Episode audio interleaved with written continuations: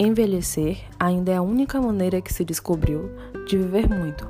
Se você tem curiosidade sobre saúde, envelhecimento e linguagem e de como essa velhice é sempre singular, continue ouvindo o nosso podcast. Seja bem-vindo ao Desconstruindo a Velhice.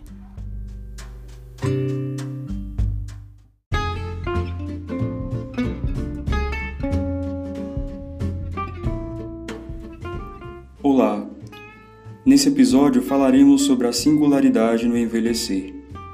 É importante lembrarmos, antes de mais nada, que envelhecemos desde o momento em que nascemos. Sendo assim, devemos trabalhar o estado da velhice como algo natural e próprio dos indivíduos. Segundo Carlos Mendes, em 2015, a morte na sociedade ocidental dos tempos atuais tem sido frequentemente tratada com negação e com evitação de modo que o envelhecer, como sua antessala, é muitas vezes associado a estereótipos de obsolência, devendo ser evitado ou camuflado.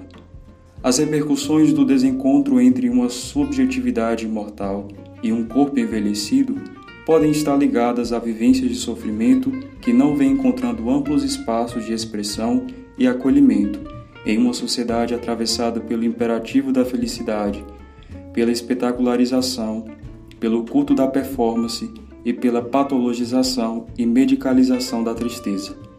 A singularidade do envelhecer está justamente no partilhar, da individualidade de cada indivíduo em construir algo, escrever histórias e compartilhar com o mundo, ajudando outras histórias a serem escritas. Está nas perdas, conquistas e encontros. Por isso, envelhecer deve ser tratado como algo natural já que é inevitável a todos.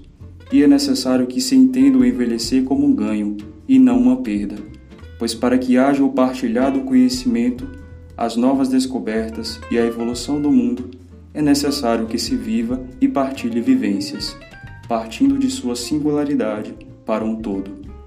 Nesse sentido, pode-se pensar que a velhice seja uma construção social, um assunto pouco explorado, entretanto extremamente relevante a nossa velhice começa a partir do nosso nascimento, e mesmo perpassados pelos determinismos biológicos, a velhice é uma escrita inacabada. Comparando a velhice com a escrita, tomamos consciência de que imprimimos a nossa identidade, a nossa singularidade, ao longo da trajetória da nossa vida, independente de períodos ou estágios. Envoltos no mundo da linguagem, estamos sempre em busca de construir a nossa identidade e pertencer a um grupo que represente nossos princípios interiores e apreendidos, como é destacado no texto em questão. A pergunta que fica é: o que fazemos com a bagagem da caminhada que chamamos velhice? O que as marcas das nossas singularidades representam para nós mesmos ou representarão um dia? De modo geral, de fato, não haverá respostas para tudo e isso é natural de um processo no qual denominamos velhice.